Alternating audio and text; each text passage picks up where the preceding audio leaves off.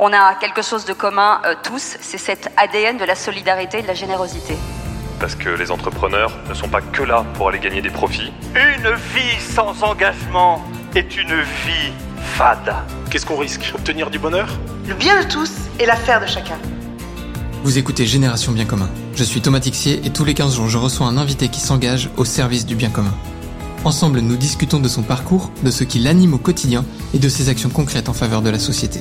Rejoignez-nous dans ce podcast pour découvrir des échanges sans tabou avec ceux qui osent s'engager.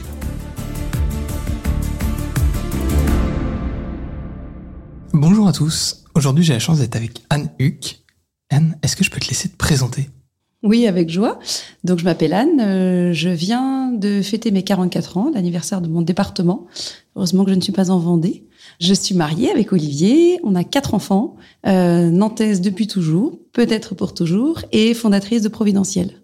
Excellent. Nantaise depuis toujours, tes parents étaient nantais? Mes parents sont nés à Nantes. Mes grands-parents, pour une partie, euh, sont nés à Nantes. Euh, voilà. Je suis hyper attachée à mon territoire, même si euh, les choses sont pas du tout les mêmes que quand on était enfant, mais j'aime beaucoup, beaucoup, beaucoup ma ville et ma région. Excellent. C'est pour ça, d'ailleurs, enfin, Providentiel, on en, on en parlera, mais est né à Nantes, du coup. Ouais. Commence à un peu à, à essaimer à faire des petits, mais c'est, j'ai le sentiment que c'est assez proche encore de la région. Il y a quelques heures en Vendée. Ouais, il y, a, des pistes en Vendée, en- à Angers, mais euh, c'est vrai qu'on va peut-être se faire les châteaux de la Loire après, on verra bien. Qui sait, peut-être qu'un jour, ça t'emmènera à Marseille ou ailleurs. Ouais. Plus et puis si Chenonceau est libre, bon, on viendra. Avec plaisir. Écoute, je, je les connais pas encore, mais on, on peut, peut-être que si quelqu'un les connaît, euh, Voilà. voilà. Anne Huck, euh, vous trouverez sur LinkedIn euh, ou sur Providentiel. Il y a des choses à faire au château de Chenonceau. Écoute, chère Anne, j'allais dire, on se connaît par le côté du lauréat, parce que tu as été lauréate de la Nuit du commun à Nantes, euh, il y a deux ans maintenant. Ouais. Non, cette année. Non, c'est dernière, ouais, enfin ouais. la dernière édition. Exactement. qui- du coup, presque un an maintenant. Et euh, puis en fait, on a un mini lien de famille. Parce que tu es la cousine issue de Germaine de ma femme. Exactement. Du coup, ça m'a permis d'avoir plein de petites infos euh, en off par la famille de ci, de là. Ce que j'aime beaucoup dans, dans l'aventure de ton profil, hein, pour ceux qui te, qui te connaissent pas et qui te voient pas, t'es une femme avenante. Euh, on sent que t'es à l'aise et bien dans tes pompes. Et pour autant, t'as créé une association pour les femmes qui ont du mal à avoir du réseau, à se faire des relations. Et quand on connaît un peu le contexte de ta famille, on sait que c'est pas un sujet chez vous. Euh, plutôt hein, pour pour bosser le profil, c'est plutôt euh, voilà la moitié des gens dans Nantes connaissent les Huc. euh, Et Olivier moitié, on les connaît. Voilà. Et, et l'autre moitié, globalement, sont pas très loin. Euh, à quel moment tu t'es dit, euh, je vais aider les gens à, enfin, surtout, je vais aider les femmes à faire du réseau? En fait, euh, je me le suis dit, je me le suis toujours dit parce que moi, la première, j'ai beaucoup de mal à, à vivre une solitude quand elle est contrainte. C'est pas ma première expérience de création d'association, euh, mais j'ai toujours eu euh, à cœur d'inclure ceux qui sont seuls parce que ça m'est arrivé à certains moments de ma vie de me sentir seule. On est euh, un peu parti de Nantes au début de notre mariage avec Olivier. On a été à Angers, donc c'est tout près de Nantes, mais quand on n'est jamais parti de sa ville et qu'on arrive avec un petit bébé et un décalage d'âge par rapport aux autres mamans, parce que je l'ai eu à 22 ans, il y a eu des moments où j'avais l'impression de pas être chez moi et de me sentir seule. Donc euh, j'ai été super bien accueillie et les personnes qui m'ont accueillie, elles ont été très importantes pour moi. Et c'est vraiment l'idée de recréer ce lien familial, même quand la famille est pas là. Donc c'est toujours quelque chose, euh, voilà, qui est, je pense, que c'est vraiment dans mon ADN de de pas être seule, de créer des liens. Voilà, donc c'est une continuité de ce que je suis en fait. Je l'ai d'abord fait pour moi, je l'ai pas d'abord fait pour les autres. Ouais, c'est quelque chose qu'on trouve. Je... Il, y a, il y a toujours un moteur personnel, en tout cas, dans, dans une aventure comme ça. La question, c'est où est-ce qu'il est, effectivement. euh. Donc, toi, c'est vraiment ce moment de l'histoire, donc c'est cette bascule, en fait, à Angers. euh. Mm. D'avoir connu, ouais, on est parti. Effectivement, les premiers mois, c'était super dur. Et ça m'était jamais arrivé, en fait, de, de partir de chez, de ma ville, de, d'avoir l'impression de pas avoir de copine. Euh, puis c'était il y a 20, euh, 22 ans, donc il y avait pas, pas encore tout à fait Facebook. En tout cas, pas moi. Et c'est vrai que sortir de soi alors que personne nous attend nulle part, euh, finalement, je pense que je me sentais pas attendue. D'ailleurs, j'étais pas attendue. Les gens euh, s'en fichaient qu'on arrive. Et puis finalement, cet accueil qu'il y a eu et euh, le fait de pouvoir retisser des liens solides, proches géographiquement de chez moi, c'est-à-dire dans ma ville, c'était super important. Et aujourd'hui, vous êtes deux à avoir lancé euh, Providentiel à Nantes. Ouais, on est Anne deux. et Anne. Anne et Anne. Anne et Olivier et Anne et Olivier, parce que son mari s'appelle aussi Olivier. Même si c'est Anne et, Anne et moi, euh, l'aventure providentielle, mais les familles sont jamais très loin quand on entreprend. ouais, en fait, on s'est rencontrés euh, toutes les deux lors d'un bilan de compétences qu'on a fait dans une super association qui s'appelle ACT, euh, qui veut dire Association chrétienne pour le travail et l'emploi. Et cette assoce, euh, en fait, elle a un, local à Nantes qui permet euh, de faire en sorte que tous ceux qui font leur bilan se connaissent, partagent des moments en groupe, euh, soient accompagnés par un consultant aussi euh, bénévole euh, sur des temps, on va dire, en, en individuel, en rencontrant tête à tête. Mais ce lieu où finalement on se retrouve et où on a l'impression d'être au boulot alors qu'on n'a pas de boulot et où on partage la même expérience que d'autres, même si on a chacun nos histoires, celui-là, il a été assez incroyable. Moi, j'ai été étonnée de voir euh, à quel point ça a pu nous faire du bien tous. Et pourtant, on arrive tous dans un état très différent. Entre une femme qui euh, n'a pas de boulot, mais qui a des enfants, et qui, du coup, euh, a toujours une bonne excuse pour pas bosser, c'est pas clivant ou cristallisant comme pour un homme, et des hommes, parfois même aussi très brillants, qui arrivent à, Pro- euh, pas Providentiel, mais chez Acte, sans boulot. En fait, euh, ce qui nous fait vivre une aventure commune, c'est qu'on a tous le même besoin de retrouver confiance, de retrouver de la dignité, et Mhm. de, voilà. Donc, dans cette assoce, c'est vrai qu'on est regardé vraiment comme si on était un trésor.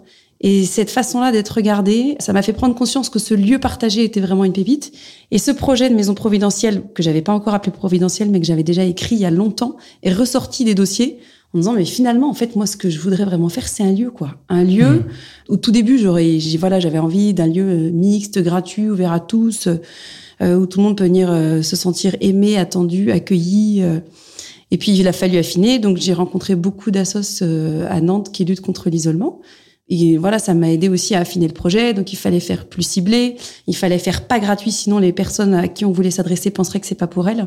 Et donc, on- assez naturellement, ça s'est tourné vers les femmes. Parce que, euh, voilà, de 0 à 41 ans à l'époque, je savais à peu près quelle était l'expérience standard d'une femme. Très standard. Je, je suis pas du tout originale. Mais euh, voilà, je me suis dit finalement, en tout cas en province, euh, la femme a plus l'habitude d'avoir des pauses dans sa vie professionnelle et ces pauses-là, elle peut s'autoriser à en faire quelque chose en dehors de chercher du boulot. Ça veut pas dire qu'elle en cherche pas, mais je pense que euh, un homme quand il est au chômage, il se donne moins cette occasion. Mhm. Donc euh, voilà, j'ai pitché Providentiel en fait à un des ateliers d'actes.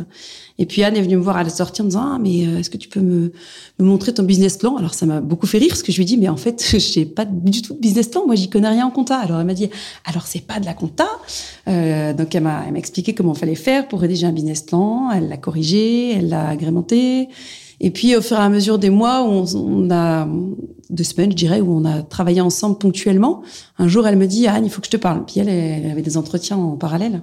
Et euh, je me suis dit, elle va me planter, elle va me dire qu'elle a, voilà, que- qu'elle a trouvé un boulot et je serais ravie pour elle, mais je suis un peu dans la mouise. Et puis, euh, je me souviens très bien, c'était à un café à Talensac, elle me dit, écoute, euh, Talensac, Je- c'est un marché à Nantes. ah, pour ceux Talensac, voilà, c'est un marché à Nantes, le marché de Nantes, le grand marché. Elle me dit, écoute, je voudrais savoir si je peux bosser avec toi tout le temps. Je lui dis, est-ce que tu es consciente que là, tu es en train de me demander un boulot gratuit en fait? Enfin, moi évidemment que je suis partante pour qu'on fasse ensemble. Enfin, si je le fais, c'est aussi pour pas être toute seule parce que la solitude, vous l'avez compris, c'est pas du tout mon truc. Donc euh, j'ai été hyper contente. Et de là est vraiment parti le voilà le décollage. C'est vraiment euh, fait de façon très concrète puisque ben on était deux que Anne euh, elle structure énormément les choses, ce qui permet d'avancer beaucoup. Après, on a eu le confinement. Donc, pendant le confinement, euh, j'ai passé beaucoup, beaucoup de temps au téléphone à parler du projet. Et puis, à la fin, quand le, quand le confinement s'est terminé, j'ai eu l'impression un peu comme un jongleur qui doit ramasser toutes les balles au sol. Et là, je me suis dit, mais qu'est-ce que tu as fait? Tu t'es vraiment emballé? Donc là, j'ai eu vraiment très peur. Et je suis d'une nature pas du tout sereine. Donc, euh, j'étais très angoissée à l'idée de me dire, mais en fait, euh, les gens, ils attendent un truc de ma boule. Mais en fait, il y a rien. Enfin, il y a juste une idée, il y a juste de l'envie, il y a juste de l'énergie, mais on n'a pas un euro, on n'a pas de lieu, on n'a pas de nom. Enfin, on avait le nom, on avait Providentiel que j'avais déjà trouvé, mais on n'a pas de logo, on n'a rien. Et ça a été un petit peu vertigineux au départ de se dire, en fait, bah, il va falloir que j'aille voir en vrai tous les gens que j'ai eu au téléphone. Et puis, en fait, ça s'est fait très bien. Et puis, beaucoup mieux que ce que je pensais. Et puis, on a trouvé l'équipe. Et puis, on a trouvé des fonds. Et puis, on a trouvé un lieu. Et puis, en fait, il y avait plein de femmes qui avaient ce même besoin euh, que nous de se retrouver. Parce qu'en fait, euh, c'est ni plus ni moins que le lavoir des temps modernes. Alors, sans le linge, hein, je réclame pas le linge et le savon de Marseille. Euh, je suis plutôt équipe sèche-linge moi-même. Mais, euh, mais c'est vraiment un lieu de vie providentiel. C'est un, lieu d'échange. voilà, c'est c'est vraiment la cuisine d'une maison, quoi. Excellent. C'est magnifique, parce que même moi, je découvre des, rouages que, que j'avais pas.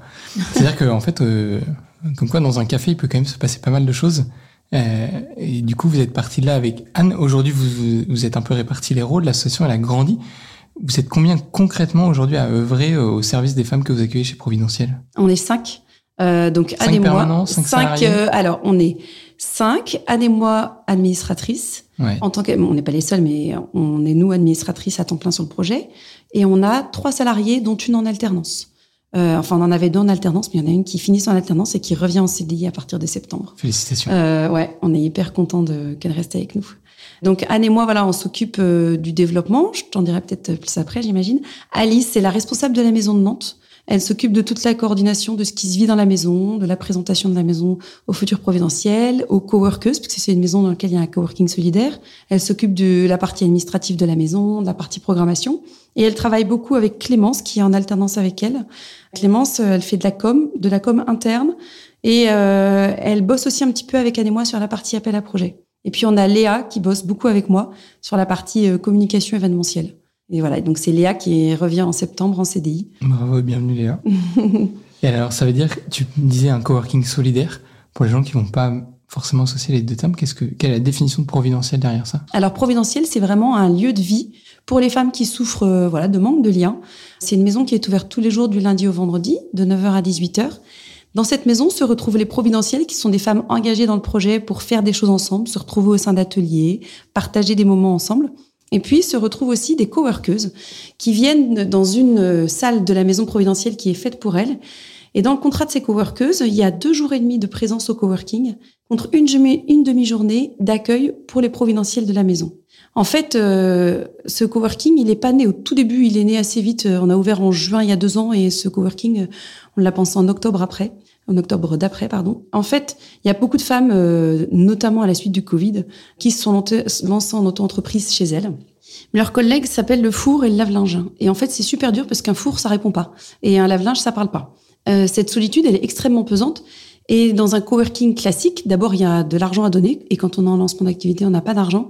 Et souvent, on bénéficie euh, de l'accès Wi-Fi, mais pas de l'accès à l'autre. Et alors qu'à Providentiel, nous, c'est tout l'inverse. Ce qu'on propose, c'est une salle avec un bureau, voilà une salle de travail qui évidemment est équipée de tout ce qu'il faut pour travailler, y compris du Wi-Fi.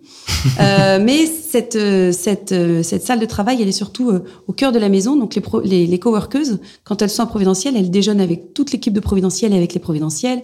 Elles connaissent les femmes de la maison, elles se connaissent entre elles, elles sont très liées avec Il y a un Alice. engagement à la vie collective Exactement. ensemble. Et elles partagent leurs soucis de, de lancement d'activité, elles partagent des tips.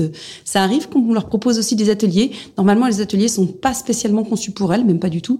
Mais par exemple, on a eu la Banque de France qui est venue, euh, qui nous a proposé des ateliers. Et là, on les a ouverts aux coworkers parce que vraiment, euh, c'était très propice euh, pour des femmes en lancement d'activité. Hmm. Donc finalement, dans cette maison, on a eu plus de 180 femmes depuis l'ouverture. Eh bien, ça mixe euh, des femmes qui vont de 20 24-25 ans jusqu'à 76 ans.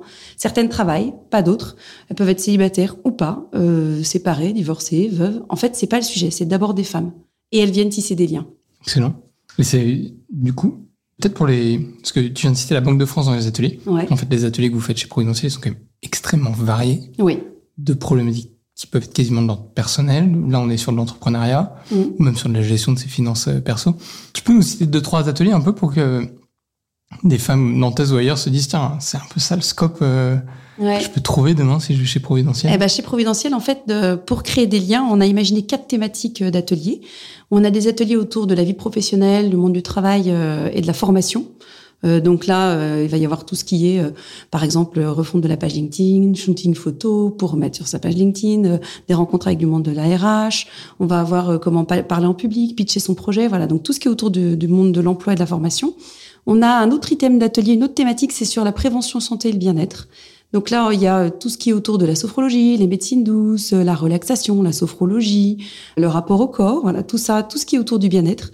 Un troisième pilier des activités de la maison, c'est sur l'altérité, donc la relation à l'autre, et l'ancrage local. C'est un pilier qui est important, l'ancrage local, parce que moi, j'avais vécu ça à Angers, de ne pas se sentir chez soi dans sa ville et de se balader avec une carte. Alors aujourd'hui, on a des portables, mais c'est on, on se sent pas à l'aise. Et du coup, connaître son territoire, c'est important. Donc l'ancrage local, c'est ça, c'est qu'est-ce qu'il y a comme endroit sympa à Nantes, c'est quoi la Mhm. vie culturelle, c'est quoi l'histoire de ma ville? Voilà. Et l'altérité, c'est vraiment comment je tisse le lien avec l'autre. Et puis le dernier pilier de ce qui se passe dans la maison, c'est euh, une équipe qui s'est rebaptisée elle-même Papote et Popote, c'est-à-dire toute la vie interne de la maison. Donc c'est une équipe où, voilà, où on mange beaucoup, euh, en tout cas qui prévoit beaucoup d'activités autour du culinaire. Donc euh, il y a tous les repas, euh, voilà, euh, Noël, Pâques, etc., euh, la chandeleur. euh, et puis on a euh, des déjeuners avec des thématiques, on a euh, voilà des cafés d'accueil, des brunchs, enfin tout- toute cette vie interne de la maison. Donc L'idée, c'était vraiment que toutes ces thématiques, ces quatre thématiques, ça, ça corresponde au plus grand nombre de femmes et en même temps, Ces thématiques, elles sont très travaillées, puisque les ateliers, euh, ils sont pas pondus comme ça en deux secondes. Ils sont proposés soit par des professionnels qui interviennent bénévolement dans la maison. On en a 75, euh, j'allais dire en portefeuille, 75 partenaires qui viennent régulièrement dans la maison, soit par des providentiels elles-mêmes qui ont tout le talent pour animer des ateliers. Mais les ateliers sont pensés en amont, proposés, programmés. euh, voilà, c'est c'est pas au feeling au dernier moment. Euh, Il y a toujours une pertinence dans l'atelier parce que c'est important que ce soit qualitatif. Parce qu'en fait, on a tous envie d'apprendre et de grandir dans la vie. Avec quoi on ressort euh, quand on ressort de Providentiel comme ça Quel est le, le gain un peu des, des femmes qui sont passées par là euh, C'est étonnant les témoignages. Euh, Parfois, on a des femmes qui nous disent euh, j'ai 20 contacts de plus dans mon téléphone en un mois. Il y en a qui disent avant j'osais plus mettre des jupes, mais maintenant je reviens puis euh, j'ai réappris à me maquiller. Il y en a d'autres qui vont nous dire euh, avant je mangeais jamais parce que j'étais seule devant ma télé. Du coup euh, maintenant je prends des vrais repas, euh, c'est plus équilibré. Il y en a d'autres qui vont dire euh, en fait euh, pourquoi vous dites pas que providentiel c'est euh, une comment elle nous avait dit une couveuse euh, une couveuse? Parce qu'en fait euh, mon projet pro je l'ai couvé chez vous, je l'ai pitché auprès des providentiels et finalement euh, ben c'est grâce à, à providentiel qu'il a vu le jour mon projet. Donc en fait les gains sont sont très différents et parce que aussi les besoins des femmes à l'arrivée sont différents. On peut arriver en connaissant déjà du monde à Nantes, mais en ayant envie d'avoir un peu de renouveau dans les gens qu'on va voir. On peut arriver parce que euh, on a eu un burn-out et qu'on n'est pas tout à fait assez euh, renforcé pour pouvoir se confronter à tout ce qu'il y a à l'extérieur. On peut arriver parce qu'on a eu un cancer et qu'on est en, en rémission. On peut arriver parce qu'on a suivi son conjoint et que et qu'on a 50 ans, plus de petits à la maison et qu'en fait bah, personne vous attend quand vous arrivez quelque part. Alors si en fait nous on vous attend, donc faut venir. Voilà, il y a plein de sujets qui font qu'on arrive à Providentiel. Il y a beaucoup de comme dans la vie, comme dans tous les bureaux, il y a beaucoup de souffrances secrètes. On a tous notre lot de souffrances. Et nous, on s'adresse euh, à des femmes pour qui souffrant, souvent, pardon, cette souffrance, elle est très pudique et très tue. Donc, euh, voilà, il y a plein de raisons qui font qu'on vient à Providentiel. Et du coup, euh, chacune euh, grandit et avance et, témoigne à sa façon de- des bienfaits qu'elle y trouve. Le fait de découvrir aussi cette, cette souffrance, ce lien avec toutes ces femmes, il y a des moments où c'est dur à vivre, à porter? Pas du tout, parce qu'en fait, euh, enfin, notre euh, principe de départ à Providentiel, c'est que la vie n'est pas comme sur Instagram. Ça veut dire que Ah concrètement, à tout ce qu'on peut voir, euh, on ne se réveille pas maquillé le matin. On a tous une sale tête et, et une haleine de chacal, en fait. Mais ça, c'est la vraie vie. Ce qui fait qu'en fait, quand on assume tous et toutes que la vie comporte un lot de souffrance, c'est pas un problème de dire qu'il y a des moments où ça va pas. C'est la vraie vie. Et je pense que c'est vraiment ça qui est la plus-value de ce qu'on propose. Et parce que nous-mêmes, on essaye le plus possible de le vivre avec l'équipe et auprès des providentiels, parce que on ne se situe pas du tout au-dessus des providentiels qu'on accompagne. Je dirais même que c'est plutôt nous qui sommes accompagnés par des providentiels. En fait, euh, on peut arriver euh, nous-mêmes l'équipe euh, avec la patate, et d'autres jours on a les larmes aux yeux parce qu'il y a quelque chose qui est dur. Donc je trouve quoi pas le du truc tout. le plus dur que tu as vécu depuis que tu as lancé Providentiel Ah, moi, ce que j'ai trouvé très dur l'année dernière, c'est que mes deux aînés sont partis de la maison en même temps. Ils avaient, euh, euh, enfin non, ça fait presque deux ans. Ils avaient 18 et 20 ans. Et euh, moi, j'avais l'impression que c'était mes bébés. D'ailleurs, le cordon ombilical n'a fait que grossir avec les années. C'est devenu un pipeline. Euh, et j'ai trouvé ça hyper dur. Parce que tout le monde vous dit non, mais c'est bon signe, s'ils partent, tout, c'est la vie, tu t'y attendais pas? Bah si, je m'y attendais. Mais quand même, qu'est-ce que j'ai morflé, quoi? Donc ça, euh, j'ai beaucoup pleuré. Mais j'ai aussi bien pleuré avec des filles de mon équipe qu'avec les providentielles. Et certaines me prenaient un bras en me disant, mais moi aussi, j'ai trouvé ça dur, mais je te promets, ça va passer. Alors oui, je témoigne aujourd'hui, je vais très bien. Et, et j'ai déjeuné aujourd'hui avec mon fils qui est parisien et je suis super contente. Euh, mais oui, en fait, euh, euh, ça c'était la chose la plus dure. Après, il y a d'autres choses qui peuvent être hyper joyeuses aussi. Donc, on se partage tout, les bons, les mauvais moments, mais on fait pas semblant. Ça Ouais. c'est essentiel. Il y, a un vrai, il, y a un, il y a un vrai lien et on ose aussi partager le, les montagnes russes du, de la vraie vie, quoi. Ouais, exactement. Et quel que soit notre profil, à un providentiel, on a des profils super variés. On va avoir euh, des femmes, euh, ça nous arrive d'avoir des avocates, enfin voilà, on a des femmes médecins, on en a de, de tout milieu. Et on a aussi des femmes qui viennent, qui n'ont jamais bossé, euh, d'autres euh, qui sont a priori victimes de violences conjugales. Nous, on le sait pas tout de suite, elles le dévoilent petit à petit et à qui elles le veulent.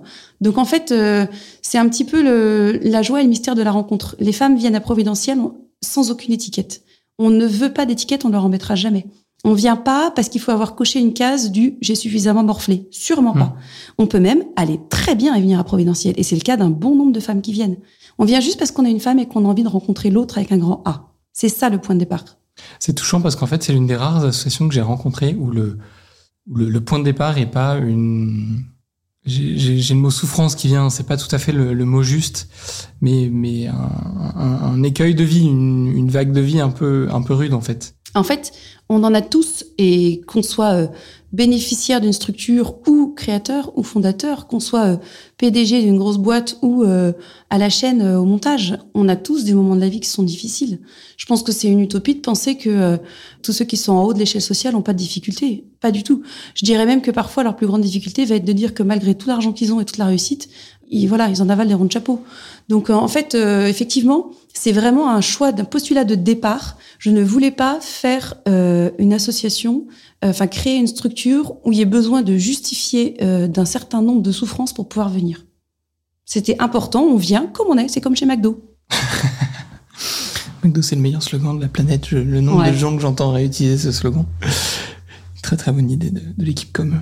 Il y a un truc qui, me, qui me rejoint un peu dans ce que tu dis là, Anne, c'est que fini par lancer ce, besoin de réseau. Tu nous le disais au départ, c'est notamment ton expérience à Angers qui t'a fait vivre ça. Si je remonte un peu euh, en arrière, début de ta, de ta carrière, quand tu étais enseignante, tu te voyais un jour te dire, euh, je, me lancerai dans, dans l'économie sociale et solidaire, je lancerai une asso. Tu as eu ce premier projet qui finalement arrive assez tôt, parce que si je me trompe pas dans mes dates, quand tu lances le premier projet dont tu nous parlais tout à l'heure, c'était 2018. 2000, euh, oui, c'est ça, 2000. non, non, mon premier projet, c'était 2008. Ouais, ça. Pas 2018, 2008. Ouais, 2008, pardon. Et euh, donc, c'est toujours quelque chose qui t'a qui t'a un peu nourri. Tu t'es toujours dit, j'ai envie de me lancer là-dedans. Euh, en fait, c'est arrivé, ça en fait, euh, euh du coin de la rue. Ben, j'ai surtout envie de dire, j'ai, à la fois je pense beaucoup et en même temps je me dis pas souvent grand-chose. Moi, j'ai été élevée dans une famille où euh, maman travaillait pas, n'a jamais travaillé, comme euh, comme dirait papa à juste titre. Mais élever trois filles, c'est un boulot, c'est vrai. mes tantes non plus, donc je viens d'un de, style de famille où les femmes travaillent pas. Et j'ai été élevée comme ça, c'est-à-dire faut être forte à l'école parce que c'est important, mais les femmes qui travaillent, c'était pas ce qu'il y avait de mieux vu. Ce qui fait que quand euh, on a eu notre fils aîné, Edouard, qui a 22 ans, je me souviens très bien d'avoir eu ce sentiment la première fois où je l'ai amené à l'école de me dire alors attends si ma vie se résume à attendre qu'il sorte de l'école ça va être très très long. Et pourtant j'avais déjà euh, déjà des activités dans des assos. Je faisais de la radio par exemple à Angers. Donc euh, je faisais déjà plein de choses mais sans mettre de forme là-dessus après, quand on est revenu à Nantes, c'est là où j'ai effectivement monté euh, Nantes Maman, donc euh, qui est une association qui permet aux mamans avec des petites de faire des activités deux fois par semaine avec une partie garderie installée dans les mêmes locaux.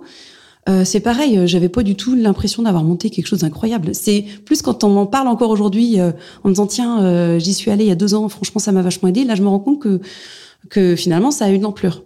Mais ça existe toujours? euh, Alors ça existe. Je viens d'apprendre là euh, il y a quelques jours qu'elles allaient changer le nom de la structure parce qu'il faut la faire évoluer, ce qui est tout à fait normal. Euh, mais oui, et, et, même chez Act, donc il y a cinq ans, il y a des femmes qui m'ont dit ah mais c'est toi qui l'as monté, mais c'est incroyable. Ça m'a vachement touché beaucoup plus que ce que je pensais. Donc, euh, je, ce que je peux dire, c'est que quand j'ai été enseignante, donc d'abord je me suis occupée des enfants, que ça, puis euh, Nantes maman, puis enseignante et Nantes maman, puis que enseignante. Assez vite, j'étais prof d'anglais. Assez vite, je me suis ennuyée dans mon travail. En fait, je suis d'un naturel très créatif. Et j'étais dans un cadre euh, qui permettait pas ça. Alors, heureusement, parce que si tous les profs étaient trop créatifs, ça partirait en, voilà, en, en, que, voilà, ça, ce serait pas faisable pour les élèves. Mais du coup, j'ai assez vite, euh, euh, voilà, je, je, me suis trouvée assez vite limitée. Euh, non pas que j'étais bilingue anglais, pas du tout. J'ai pas du tout cette prétention. Par contre, je me suis ennuyée sur le plan intellectuel. Ça me, je trouvais que c'est, je me nourrissais pas assez, quoi. En tout cas, sur le plan créatif. Et c'est vrai que quand je suis venue chez Act, chez Act, en fait, il y a, y a plein de tableaux qu'on fait dans tous les sens pour mettre par écrit ce qu'on a fait dans la vie. Et moi, il y avait plein de choses qui se mettaient sur ce tableau qui n'étaient pas du domaine professionnel, c'est-à-dire organiser une fête de famille pour 100 personnes, euh, enfin voilà, des choses où moi ça me paraissait normal de faire ça. Enfin, je je voyais pas où était la difficulté. Par contre, Excel, euh, je suis une quiche quoi. Donc je, pour moi, c'est les gens qui travaillent, c'est les gens qui savent jouer sur Excel, enfin travailler sur Excel. Donc en fait, euh, pour certains c'est un jeu. Voilà, pour certains c'est un jeu. Oui, pareil. Alors là, je les comprends encore moins. Mais c'est vrai que du coup, j'ai même le mot carrière, c'est pas un mot que que que j'arrive à m'attribuer. D'abord parce que le plus important dans ma vie, c'est pas ça du tout. C'est vraiment Hum, voilà, Olivier et les enfants. Mais euh, je dirais, oui, ouais, j'ai pas comme ambition de, de, de construire quelque chose pour moi. Peut-être parce que j'ai l'image qu'une carrière, ça se construit pour soi. Et là, ce serait dévoyé parce que c'est sans doute pas ça. Par contre, euh, je me suis souvent dit que j'avais envie de laisser quelque chose de moi après ma mort sur Terre. Je pense qu'en fait, je suis une grande angoissée de la mort. Et donc, je me dis souvent, je voudrais pas, je voudrais pouvoir laisser quelque chose de bien après moi. Une question d'héritage un peu Une question d'héritage, une question... Euh, d'amour avec un grand A aussi. Quand j'étais petite, euh, j'avais beaucoup d'admiration pour Mère Teresa. Et alors, quelquefois, je me disais, bon, allez, je mets mon réveil à sonner à 3 heures du matin pour prier. Je l'ai jamais fait. Je suis absolument pas faite pour être religieuse. Mais elle avait cet amour inconditionnel du plus petit qui me fascinait. Et je pense que, Dieu sait si j'ai pas les codes. Par contre, je pense que euh, j'ai la chance de d'être un bon entonnoir de l'amour du Christ pour les autres, si je puis m'exprimer ainsi. Donc en fait, euh, ça c'est quelque chose qui est important pour moi tout, l'amour que je peux faire passer, il ne fait que passer par moi. J'en suis ni la propriétaire ni la l'émettrice, on va dire. Et du coup, j'ai pas l'impression euh, à Providentiel de le faire en travaillant. Je vois bien que ce qu'on fait, c'est c'est sérieux, c'est qualitatif, c'est très important que ce soit qualitatif. C'est les femmes qu'on accueille sont hyper importantes, sont sont vraiment elles méritent qu'on vraiment qu'on prenne soin d'elles et qu'on le fasse bien. Mais j'ai jamais l'impression d'aller au travail, mmh. jamais. Pour ceux qui n'ont pas juste Mère Teresa, donc c'est une sainte de Cato, qui était à Calcutta, en Inde, et du coup qui s'est aidé, euh, enfin qui, qui, a accompagné et qui a vécu avec euh, son ordre religieux euh, auprès des, des vraiment des, des, plus pauvres, des plus démunis, des plus malades. Les gens Effectivement, elle a une, elle a une vie assez, assez extraordinaire, euh, très détachée du, du matériel. Ça, me fait penser à un, un, point, ce que tu dis là. Tu, tu disais au début, le plus important, c'est Olivier et les enfants. Comment tu vis euh, l'aventure providentielle justement avec Olivier? Ah ben, je la vis euh, avec lui à 100%. Si c'était pas lui le premier à avoir porté un regard enthousiasmant sur l'idée que j'ai eue, je l'aurais jamais fait. C'est vraiment une aventure familiale. Hein. Les enfants euh, savent très bien ce que c'est, on en parle très souvent. Ils like, ils participent, ils posent avec des t-shirts, euh, ils m'encouragent. Euh. Là, je prépare un gala de charité pour voilà pour la rentrée. Thomas, mon fils qui est à l'école boule avec qui je déjeunais, me disait non mais attends, faut que je te trouve des trucs là avec les créateurs parisiens. Enfin, c'est vraiment un autre sujet de, de, partage familial, on va dire. je me serais pas du tout vue le faire toute seule dans mon coin. J'aurais pas pu. Puis ça, puis dans les moments de découragement, je me serais arrêtée.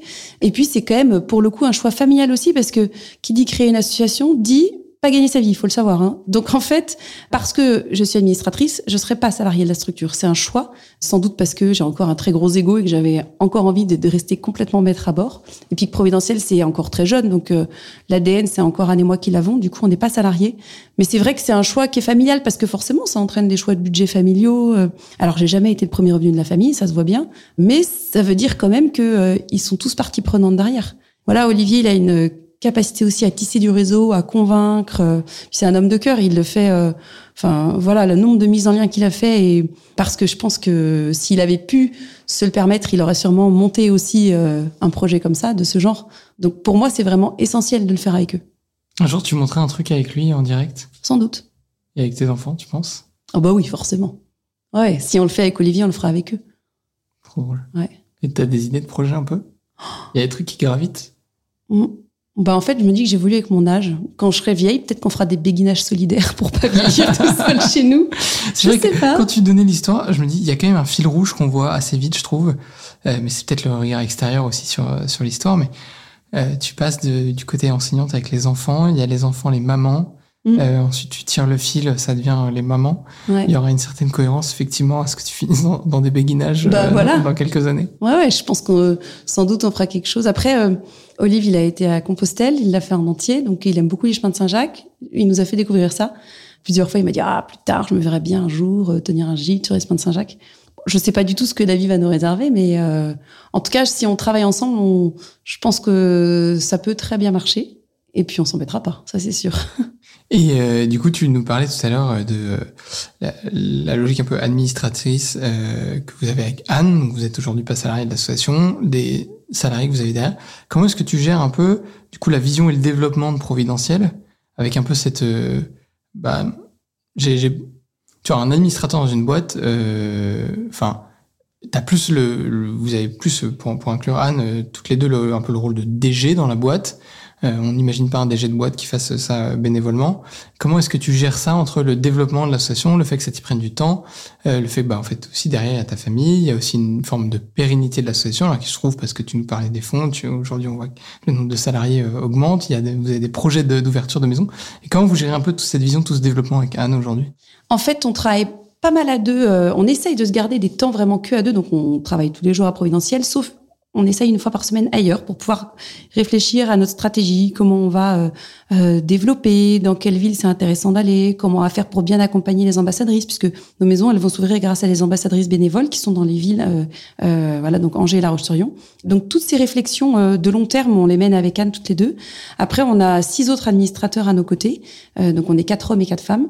On les rencontre très régulièrement. Donc les, les choix de, de, développement et de stratégie et la validation euh, financière de nos voilà de nos charges, tout ça c'est vu euh, en équipe, euh, voilà en CA. Et puis après, on a une posture effectivement avec avec notre équipe, une posture d'employeuse, même si c'est un terme avec lequel j'ai un petit peu du mal. Et j'ai sans doute du mal parce que moi, je suis pas très carré, donc j'ai j'ai hum, parfois d'ailleurs sans doute pas toujours la pas toujours le bon rôle en tant enfin le meilleur rôle d'employeuse parce que je pense que je suis pas pas la très bonne manageuse de l'équipe. Parce que je suis très moi j'ai tendance à dire oui à tout tout le monde va en, enfin en fonction des goûts euh, je peux être amenée à me dire bah oui on va travailler là-dessus etc alors que Anne est beaucoup plus carrée beaucoup plus cadrée. Donc euh, heureusement elle est là pour plus temporiser. Mais c'est vrai que on a à la fois à assurer le développement à la fois à assurer le suivi d'ouverture des autres maisons, à pérenniser le côté financier, et puis on a aussi à accompagner la maison de Nantes parce que la maison de Nantes elle est jeune et nous nos bureaux sont au sein de la maison de Nantes, euh, qui est une grande c'est une grande richesse pour nous parce qu'on peut échanger au quotidien avec ce qui se passe dans la maison. Donc les remontées terrain on les a tout de suite. Voilà. Donc en fait on a des hum, avec Anne des charges de travail très différentes. Anne s'occupe de la partie administrative, juridique, euh, financière et RH et moi de la partie communication événementielle partenariat. Donc en fait, on a deux missions très distinctes et puis on a des choses qu'on fait en commun comme la stratégie, comme l'accompagnement de nos ambassadrices. Mais après voilà, euh, quand on a besoin elle sur sa partie financière, moi sur ma partie partenariat d'aller chercher de l'étayage, eh bien on fait appel euh, aux administrateurs qui nous aident à réfléchir, à grandir, à, à nous poser les bonnes questions, à trouver les bonnes réponses, à faire marche arrière s'il faut faire marche arrière et deux pas en avant quand il faut faire deux pas en avant. Excellent. Il y a un truc, tu parlais des partenariats. Tout à l'heure, tu m'as dit que la maison de Nantes, du coup, elle a été meublée par Maison du Monde. Ouais. Comment on réussit à faire ça? Comment on embarque une boîte comme ça en, en faire du mécénat C'est toujours une euh histoire de réseau, en fait. Euh, il se trouve que quand on a, quand on a monté l'équipe, une femme de notre équipe euh, qui est rentrée dans l'équipe. Euh, à la base, j'étais pas allée la voir pour ça, j'étais allée la voir sur les conseils d'Olivier. Cette femme me dit, en fait, elle s'appelle Marie-Jo. Marie-Jo me dit, en fait, j'ai pas juste envie de t'aider là, j'ai envie de faire partie d'équipe. Et Marie-Jo, elle avait un copain qui travaillait chez Maison du Monde. Et du coup, ça s'est arrivé comme ça. Donc, Maison du Monde, c'est une boîte qui est à côté de Nantes, à Vertou. Donc là, il y a le showroom. Donc ils reçoivent tous les jours, euh, surtout avant le Covid, ils recevaient énormément, énormément de, de, de, prototypes tous les jours. Et en même temps, tous les jours, il faut évacuer parce que les prototypes arrivent et euh, ils ont besoin de les voir pour savoir s'ils vont les mettre en catalogue. Donc à Nantes, il y a tout ce qui est petit matériel, petit mobilier, décoration, vaisselle, etc. Donc on est allé euh, plusieurs fois remplir nos coffres avec plein de matériel pour équiper la maison. Et puis un jour, le directeur de la RSE me dit écoute Anne, euh, j'ai des meubles pour toi, euh, je peux te meubler la maison. On a aussi un, voilà des meubles. Euh, le seul problème, c'est que c'est à Aix-en-Provence. Enfin, il m'a pas dit le seul problème, il m'a dit mais ils sont à Aix-en-Provence. Et moi je lui ai dit mais je n'ai pas de camion et pas d'argent pour ça. Et là encore, le réseau fait que il y a une autre femme de l'équipe qui a dit mais moi j'ai un copain, il nous paye le transport. Donc on a deux semi-remorques qui sont remontées d'Aix-en-Provence à Nantes avec tous les meubles. Extraordinaire. Ouais. Franchement, mais merci Maison du Monde et Exactement. RSE, mais... Ouais, ouais. Et puis après, voilà, euh, comme euh, comme on a eu la chance de bénéficier de ça et qu'en fait, ils ont aussi besoin d'évacuer leurs meubles. De temps en temps, je suis contactée par des assos, euh, euh par exemple le village de François, qui m'avait dit bah tiens, comment on peut faire, comment t'as fait? Donc, on file pas tout son réseau comme ça, mais de temps en temps, c'est bien de pouvoir partager les bonnes les bonnes initiatives et les bonnes idées parce qu'ils rendent service à plein d'assos, notamment dans le sud. Et, et, eux aussi, ça leur permet d'évacuer. Les meubles, c'est beaucoup du retour client, du, du voilà, le, client qui change d'avis au dernier moment, pas du prototype. Hmm. Ouais, donc il mais c'est pas mal, je trouve. C'est c'est beau de voir des boîtes en fait qui s'engagent aussi, qui ont leur vrai cœur de business, mm. qui le mènent euh, bon an mal an avec le, le marché, les, les, différentes contraintes, et qui effectivement, bah là derrière, en fait, ça, ça sert aussi des belles causes, des, des, nobles causes, plutôt que de partir à la benne. Oui. Dans un monde où on parle aussi beaucoup d'écologie, de seconde vie, euh, ouais. de seconde main. Euh. C'est essentiel. On a aussi une boîte euh, nantaise qui s'appelle JVD qui nous a fourni tout l'équipement d'hygiène de la maison. Ça, ça, ça marche beaucoup comme ça. Les gens sont extrêmement généreux, très généreux. Là, je suis très étonnée et heureuse de voir que pour le fameux gala que j'organise, le gala de charité, euh, on en fait un tous les, enfin, on en a fait un il y a 18 mois. On en refait un autre euh, au Radisson, qui est un palace à Nantes, là, en octobre. Et le but, c'est vraiment de pouvoir lever des fonds, fédérer avec un événement sympa où les donateurs euh, passent du bon temps, euh, font le bien, et on n'est pas obligé de se flageller pour faire le bien, ni de vivre un moment euh, désagréable dans un cadre moche et en mangeant mal. Tout ça, ça peut se faire de façon chouette. Du coup, je, Oui. et du coup, je sollicite euh, des boîtes que je vais voir, et je suis étonnée de la générosité des gens. Donc, je pense qu'on va avoir des lots de maboule, et du coup, pour avoir un objectif de maboule, pour continuer à bien accompagner les femmes. C'est quoi le, le projet de la soirée? Vente aux enchères? Ouais, c'est dîner assis avec vente aux enchères, exactement. C'est long. Ouais. Je suis bluffé. Tu vois, il y a quelques jours, on organisait une soirée là avec Obol. Et l'un des lots aux enchères était là, un maillot de Giro de la Ouais. Coupe du Monde. Qui est parti pour euh, 35 000 Oui, euros, si je dis pas C'est de ce que j'ai vu sur vos réseaux, ouais. C'est et j'étais sidéré en fait c'est pas tant parce que en termes de prix de maillot c'est en fait c'est assez énorme. J'ai cherché comparatif tu vois au niveau européen j'en ai pas trop trouvé. Et j'ai vu des maillots qui sont partis à 8000 euh, euh, un maillot d'ISO était parti à 16 000 euros un maillot de la Coupe du Monde de 98 Et enfin ouais du coup ouais si c'était déjà des euros mais enfin tu vois les deltas du coup sont assez impressionnants. Et ouais quand t'as des belles causes en fait les gens peuvent s'engager euh, le- la logique de la vente aux enchères permet aux gens d'acquérir à la fois un objet et en même temps de s'engager pour une pour une belle cause euh, une noble cause qui fait parfois monter euh, les prix bien au-delà de la valeur Bien réelle euh, du, Mm. du produit mais au service de la de la cause et, de l'engagement ça c'est très beau Ouais. Et puis euh, c'est vrai que ça, les gens sont. Enfin, l'année dernière, ça s'était vraiment bien passé. On avait passé une super soirée. Euh, vous aviez levé combien on avait levé, alors euh, à notre échelle c'était beaucoup, mais par rapport au maillot rien du tout. Mais en une soirée, on avait levé 15 800 euros ouais, ce qui est pas mal avec combien de lots avec 30 lots. c'est joli en vrai ça fait une belle somme hein. Bah pour nous, c'était un tiers du budget de la maison de Nantes pour une année. ouais, c'est énorme Donc en fait, pour nous, c'est énorme. ça, ça pèse vraiment beaucoup, beaucoup. Ouais. Donc là, euh, j'ai plus d'ambition, mais j'ose pas le dire parce que si on n'y arrive pas, mais j'aimerais bien 25 000. Je pense que c'est faisable. et combien de lots Pareil, je crois qu'il faut 30, ben, parce que plus c'est trop long. Mais du coup, on va faire des lots avec euh, plusieurs lots dans un lot, quoi. Par exemple, euh, du vin ou du champagne, mais avec des verres à vin avec. Des Ah. choses un peu comme ça. On va avoir de l'hôtellerie, on va avoir Trop de l'horlogerie. Voilà, des belles choses. Franchement, c'est magnifique. Je trouve ça vraiment très très beau de, de voir le toujours l'engouement qu'il y a euh, en fait à, à vivre des beaux moments. Enfin, tu vois, c'est tu connais bien la nuit du bien commun, mais c'est tout l'enjeu. Nous, on se dit à chaque fois, on veut retrouver des porteurs de projets, les mettre dans un écrin qui va être un théâtre, un opéra, et rassembler le, le, le bassin local euh, pour pouvoir faire découvrir ces projets, parce que certains sont plus ou moins de notoriété euh, dans, dans le territoire, et même à l'échelle nationale, parce qu'il y a des assos que tu connais à l'échelle nationale, mais à l'échelle locale, tu sais pas qui sont chez toi. Et puis il y en a qui sont, existent finalement qu'à l'échelle locale, et bah, je pense à, toi sur Angers aujourd'hui, c'est vraiment ce que vous vivez. En soi, Mm. Providentiel existe à Nantes, mais pas encore Angers. Et vous n'avez pas encore, euh, mais je vous le souhaite, euh, un rayonnement où quelqu'un arrive ici, si, Providentiel, je connais très bien, c'est Ah une oui. maison à Nantes. ça viendra, ça viendra. Alors, on est obligé de rester humble hein, pour le moment, parce que ça arrive souvent que les gens disent C'est quoi Je connais pas du tout. Ouais, je comprends. Mais c'est beau de voir, en tout cas, le, effectivement, je te rejoins la, la générosité, l'engagement, euh, que ce soit des, des entreprises, des particuliers, même Mm. des gens en termes de, en termes de temps, de- d'énergie. Ah oui, je suis et en même, enfin, je suis toujours euh, très, toujours très presque émue et en même temps, tout le monde a envie de faire le bien. C'est pas l'apanage d'une certaine partie de la population. Je pense que on a tous au fond de nous envie de faire le bien. Parfois, il y a des gens, bah oui, euh, donner du matériel, c'est plus facile aussi que de donner de l'argent, à la fois euh, pour des questions de comptabilité, mais euh, mais aussi pour des questions de pratique, je pense. Et puis c'est plus concret. Les gens préfèrent euh, savoir que s'ils donnent un canapé, euh, ça va servir à, à asseoir des gens toute la journée, alors que donner de l'argent, parfois, il y a moins de traçabilité. Ce qui n'est pas le cas pour des structures comme la nôtre où tout est voilà tout est ultra fléché et surtout on est à taille plus qu'humaine. Mais c'est vrai que c'est c'est très rare qu'on ait des noms. Donc euh, Comment t'accueilles un nom? alors moi je commence toujours par dire aux gens je vous demande j'ai le droit de vous demander mais vous avez le droit de me dire non. Et l'autre jour il y a une dame elle m'a répondu mais arrêtez j'ai aussi le droit de vous dire oui. Oh, franchement en tout cas dans l'Ouest les gens sont tellement sollicités que c'est normal de dire non. Ils peuvent pas dire oui à tout. Ils finiraient par se vider les poches et le, le premier but des gens en entreprise c'est quand même de de faire de l'argent hein. et c'est c'est c'est pas honteux c'est normal tout le monde n'a pas vocation à jouer à Mère Teresa. Donc c'est heureusement qu'il y en a qui, qui disent non, parce qu'ils ont privilégié d'autres choses, parce qu'ils ont d'autres problématiques. Après, il faut aussi se poser la question, si les gens disent non, c'est peut-être que j'ai pas été frappé à la bonne porte. Demander en ce moment à un restaurateur en difficulté du centre de Nantes d'offrir une table, c'est juste une vacherie, parce qu'il peut pas. Donc euh, faut faire attention aussi, il faut être, euh, faut pas demander aux gens deux fois de suite, il faut être stratège, il faut être délicat, euh, il faut mettre en avant ceux qui se lancent et qui vont pouvoir avoir de la notoriété parce qu'on en a un petit peu. Euh, Comment t'as appris tout ça justement à dire tous, tous ces petits conseils que, que- qui arrivent là assez naturellement? Tu t'es planté, et t'as appris, t'as conseillé, tu t'es fait accompagner? Alors, en termes de, par exemple, pour ce qui est des lots de gala, je me suis pas trop plantée, honnêtement. L'année dernière, je suis allée beaucoup voir des gens que je connaissais. Et là, du coup, je me suis dit, j'ai pas envie de fatiguer les gens, parce que je sais que je suis fatigante aussi. Euh, que en plus, ils avaient gentiment, les gens l'année dernière, donné un lot, puis en plus, ils avaient, ils avaient payé leur place au gala et racheté un autre lot qui était pas le même, donc ils, ils étaient bons sur tous les rayons.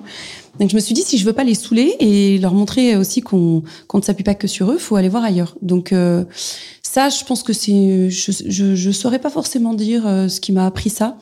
Euh, Olive, euh, mon mari, on parle souvent de la partie plus commerciale, c'est-à-dire comment on va trouver le mécène. Donc là, lui, il m'a appris plein de plein de choses du monde de l'entreprise que je savais pas, euh, parce que c'est pas euh, dans l'éducation nationale qu'on apprend, ce genre de choses, mais bah voilà, comment on initie un rendez-vous commercial, euh, est-ce qu'il faut penser à relancer la veille, par exemple, ou voilà, enfin, donc plein de petites choses, voilà, il, il m'a donné plein de plein de tuyaux. Puis après aussi, quand on déjeune ou quand on a des réunions de CA, tout le monde apporte sa pierre à l'édifice en disant bah voilà la prochaine fois quand tu vas dans telle boîte demande-nous d'abord on a un contact donc maintenant je sais Hmm.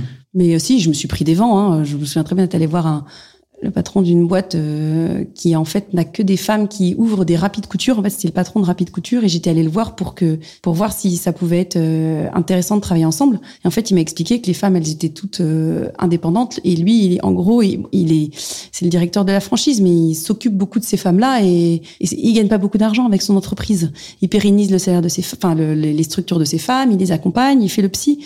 Donc clairement j'avais pas du tout assez travaillé mon rendez-vous au départ. Et voilà j'étais pas au bon endroit pas au bon moment euh, il m'a reçu très gentiment mais je lui ai vraiment fait perdre son temps mais j'ai appris Ouais, je suis repartie avec mes deux valises sous le bras, un peu comme le commercial. Alors, j'ai pas de valise, mais c'est vrai que on se dit, bah merde, là, J'ai deux semi-remorques. Ouais, et euh, ouais, c'est dur, hein, c'est c'est très dur. J'admire beaucoup les gens qui sont commerciaux à l'état pur parce que c'est super dur. Oui, tu prends plus de bâches que, que tu n'ouvres de portes généralement. Exactement. Alors, l'avantage, moi, c'est que j'allais dire, j'ai rien à vendre. Mais en même Un temps, peu si, quand même. un peu quand même, parce que si on n'a pas de mécène, euh, on fonctionne pas non plus. Hein. Aujourd'hui, Providentiel, du coup, les coworkers, elles, tu me disais tout à l'heure, leur attribution, c'est de, enfin, leur euh, financement, c'est du coup, C'est cette demi-journée, voilà. c'est du temps. Ouais. Et on a des subventions, un tout petit peu de notre mairie, donc de Nantes, du département, pas mal de la région. Suite à l'avenue de notre présidente de région, Christelle Morancet, elle a multiplié son don par 10 la deuxième année. Et puis après, on a du mécénat d'entreprise, on a des fondations. Là, on vient d'avoir euh, une réponse de la fondation Notaire et Breton qui nous accompagne. Oui, j'ai vu le post sur Ouais, ouais, on est hyper contente.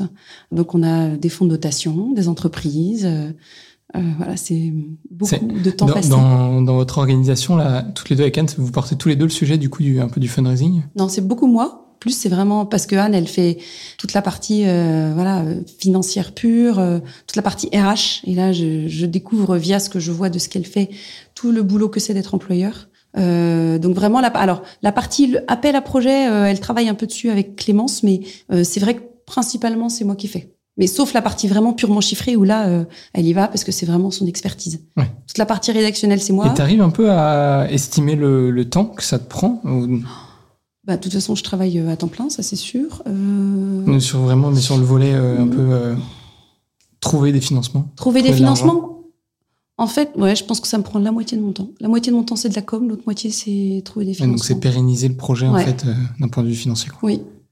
Parce que, en fait, s'il y avait que la maison de Nantes, on serait, voilà, on a, on a tout à fait, euh, tout à fait les épaules solides pour durer des années. Maintenant, comme notre désir depuis le départ, c'est vraiment de créer un réseau de maisons. Si demain à Angers il y a une maison avec un loyer, il va falloir assumer le loyer derrière. Donc il faut qu'on ait euh, tout de suite de quoi fournir à Angers, à La Roche, s'il y a des travaux. Il y a aussi pour ces ambassadrices-là de la levée de fonds à faire en local, mais c'est important qu'on puisse être un support. Ce serait- T'arrives à transmettre ce volet. Je sais que parfois dans les associations, c'est pas simple. Le sujet du fundraising, il reste un peu tanké au niveau des fondateurs, des initiateurs. C'est un vrai sujet d'arriver à. à leur transmettre. Ouais, je pense même au-delà de transmettre, parce qu'il y a, il y a des gens où ça va être le métier et tu peux recruter un fundraiser dans ton, dans ton asso et ça va être ton job à plein temps. Aussi d'arriver à le distiller un peu dans les, dans les équipes, en fait. Ouais, si. Alors, pour le moment, comme elles sont que deux, donc on en a quatre qu'on accompagne, elles s'emparent assez bien du sujet. Je dois dire que ça veut pas dire que ça pleut l'argent, hein, enfin que l'argent pleut, mais elles ont pas peur d'y aller. Donc euh, après, entre ne pas avoir peur d'y aller et savoir comment on le fait pour que ça marche, c'est pas pareil. Donc justement, nous on a appris, enfin nous ont dit l'autre jour, bah tiens, euh, on a vraiment besoin là, d'avoir plus de plus d'argumentaires pour pouvoir aller chercher des mécènes. Donc elles viennent la semaine prochaine à Nantes, passer une journée toutes les quatre. On va vraiment les former à ça. Quels Mhm. arguments en avance euh, Comment on y va Vers quelle typologie de boîte euh, Est-ce que si on attend trois semaines avant de relancer, c'est bien? Ben non, en fait trois semaines c'est beaucoup trop long. Enfin, donc euh, on- moi j'ai vraiment envie qu'elles aient une part d'autonomie. D'abord parce que ça nous sécurise. Ensuite parce qu'on pas le temps de tout faire, parce qu'on n'a pas leur réseau en local.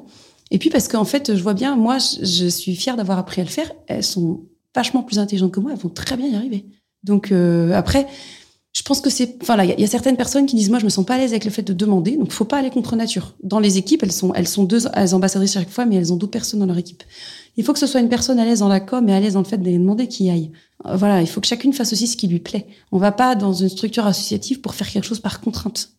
Mais je pense que c'est pareil dans le travail. On fait bien que ce qu'on aime bien faire. Oui, ça, il n'y a pas de doute. Je pense qu'on est meilleur là où on est, euh, on est compétent. Moi, j'ai passé ma vie à essayer de devoir apprendre à faire des trucs où j'étais pas bon. Et c'est pas une très bonne idée. Ça marche pas très très bien. Mais c'est très français en vrai, ça, je trouve, comme, euh, comme approche. Les Français ont très tendance à dire euh, travaille tes points faibles, tu vas progresser. Mais en fait, euh, franchement, non, bosse tes points forts. Hein, Mais c'est déjà, excellent et tu c'est vas déjà ça à l'école. Hein. T'as 5 ans maths, Oui. boss, t'auras 15. Non, mais je vais plutôt m'atteler à, en fait, euh, à l'anglais parce que je suis bonne en anglais, quoi. Ouais, moi, j'étais ni bon en maths, ni bon en anglais, mais du coup, j'ai bossé le théâtre. Tu vois, je vais chercher les options. Je me suis dit, tiens, là, il y a quelques points grattés euh, qui peuvent être un peu plus sympa, plus facile, en tout cas, plus accessible.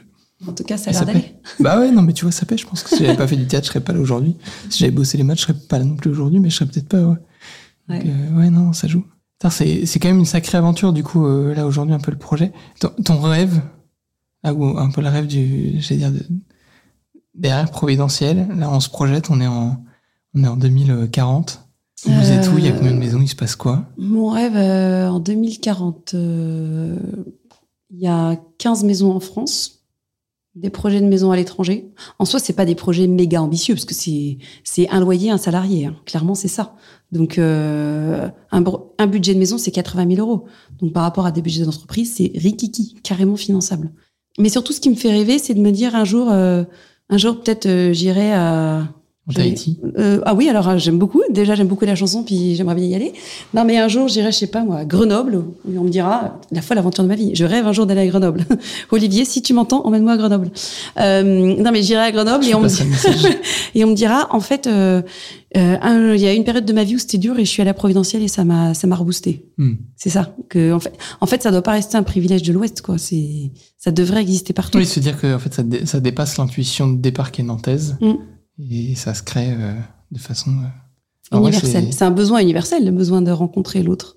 C'est même le besoin premier d'un bébé. Un bébé, il peut se laisser mourir s'il y a personne qui le regarde dans les yeux pour lui montrer qu'il existe. Il n'a pas conscience de lui avant d'être regardé par l'autre. Bah, L'être humain, c'est pareil.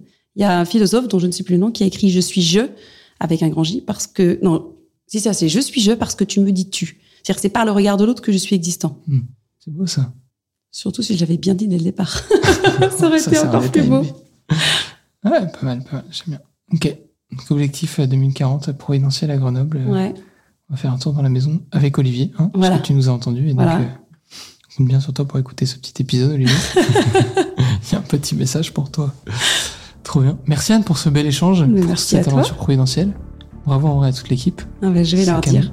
Je vais leur dire. Très très beau ce qui s'y passe. Et puis euh, bon courage pour le cap euh, 2040 du coup. Ouais. Moi, je vais préparer mes skis. Ça va le faire. Excellent. Chers amis, merci de nous avoir écoutés. Puis on se retrouve très vite pour un prochain épisode. À bientôt. Merci d'avoir suivi cet échange. J'espère qu'il vous a plu. N'hésitez pas à vous abonner à notre podcast et à lui mettre une note de 5 étoiles sur les différentes plateformes d'écoute. Ça nous aidera à le faire connaître. Retrouvons-nous dans 15 jours pour un nouvel épisode de Génération Bien Commun où nous continuerons à vous partager les témoignages de ceux qui s'engagent au service du bien commun.